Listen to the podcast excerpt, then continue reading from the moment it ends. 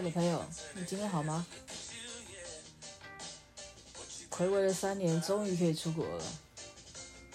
嗯，机场意外的人还是蛮多的。我想应该很多人都在等待这个时刻吧。而且我觉得应该会越来越多人。嗯、呃，目前这样子的人潮，我觉得是还可以接受的，只是比我想象中的还要再多一些些，尤其是在凌晨起飞的一个飞机。呃，我这次要飞的地方是，其实我算蛮熟悉的一个国家，就日本的冲绳。那冲绳一直是我很喜欢去的一个地方。呃，为什么去不腻呢？就是因为它的飞行时间并不会很多，呃，也可以说是比垦丁再近一些些吧。我觉得很快就到了，然后大部分的时间都是好天气，啊，即使是冬天也非常的舒服。但是。如果像是赖长岛这些地方，就是某些地方其实风是非常非常大，所以建议要去冲绳玩的朋友不要被它的阳光给骗了，就是很热，但是风很大，所以一些呃薄外套啊，或者是呃怕头吹风的朋友，就是要记得戴帽子啊，或者是像现在的天气，你可能还是要戴个围巾，嗯。很多人都说，干嘛要赶在这种一开呃国门就大家塞在这个时候去出门？但我觉得这个东西也没有什么呃敢不敢流行或者是什么的状况。就是第一个，我觉得时间对了，人对了，就出发吧。那以前是在这三年间，你很想出国，你也没办法出国。对不对？因为毕竟就是不能出国嘛。那现在如果刚刚好，时间很好的话，就可以出去。呃，其实，在近几年我都已经不再跟团了。跟团大部分都是那时候刚开始去一个陌生的国家，有可能语言不通，呃，就会想要尝试看看跟团。我是个比较谨慎的人。呃，或者是像带长辈出门，因为你自由行的话，有很多时候你是必须要呃走路，要换车，呃，甚至要找路，因为找路也是自行呃自助旅游的一个一个乐趣，所以大概会有两种状况会跟团。那之后呢，其实有些国家自己也走了蛮多趟，算比较熟悉。所以，然后再加上语言，有的国家其实是通的，所以就会，呃，即使是带家人、带长辈出门，也会选择自由自助旅行，就自己看机票啊，自己订饭店。那当然，身边也有不少的朋友对于这块非常非常的熟悉。嗯、就像从他本人，我觉得他根本就是一个自助旅行的达人，呃，他都可以用非常非常优惠的价钱。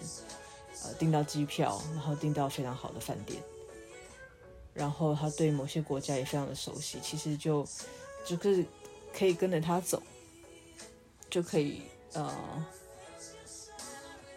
享受比较多在地的生活，跟在地的旅游。嗯、去日本，其实日本算是我众多国家。呃，之中最喜欢最喜欢的一个国家了。呃，我喜欢那边的人，也许很多人会觉得那有一点点做作啊，那什么都要九十度啊，或者是什么的。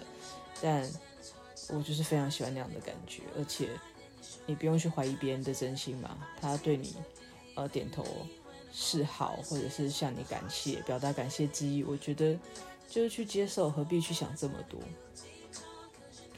那当然，因为我自己本身是四分之一的日本人，所以会有一点点像家乡的感觉。尤其是在我奶奶还在的时候，那个时候几乎是一年会去一次，所以，呃，自然的对那样的国家，对于，呃，存在我血统里面的一部分，是有一定的亲切感的。嗯，再来就是他们对于服务的热忱，是我非常赞赏，而且也非常想要学习。基本上是，呃，有启发到我的一些感受。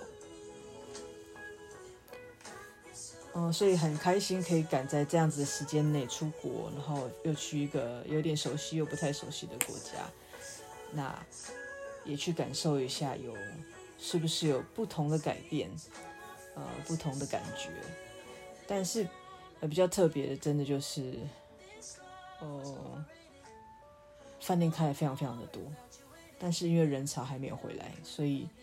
会有一点点的不一样，因为以前来冲绳就会觉得人潮真的蛮多的，甚至于有的时段、有的地点会有点像人挤人的方式。那当然，在冲绳跟在东京是完全不同的。东京真的就是你坐地铁是挤沙丁鱼式的，那在冲绳，但是某些点才会这样子。嗯，所以我想。呃，接下来会有很多的分享给大家，不管是我以前就很喜欢的地点，或者是这一次有想要去尝鲜的，呃，朋友介绍的，或者是有一些新的景点，都会透过这样子的方式来跟你们分享。那旅游一直站在我人生当中是非常非常重要的一块，呃，以往都会是一年基本上会。出国一次，然后另外一次可能会在国内旅游，或者是去住住不同的饭店，呃，然后有越来越多的时间，就是自己会去调整，可能一年里面有一天有一次会自己出国，呃，或跟另一半，那有另外一次的话就是带妈妈一起出国，国内旅游就渐渐比较少了。但是，呃，因为疫情的关系，其实也爱上了其实国内的轻旅行，我觉得是非常好。只是就是可惜，呃，在国内旅游其实有时候加一加会比出国要来的贵很多，所以就会觉得如果这样取舍之下，不如出国，因为可以感受不同的文化。所以这个是我觉得，如果可以去改进的话。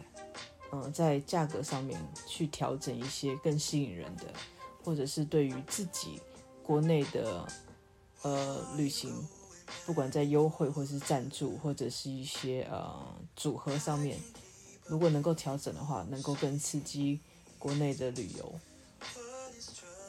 那当然，这个说远了，这只是自己的一个想法。毕竟，呃，在做了十五年、十六年的饭店经验里面，就会觉得这个是非常非常可惜的一点。呃，我想旅游的东西会越聊越多，所以我想就嗯、慢慢慢慢的来跟大家分享好了。最后，祝我们的明天都会比今天更好一些些。再见，我们一定会再见。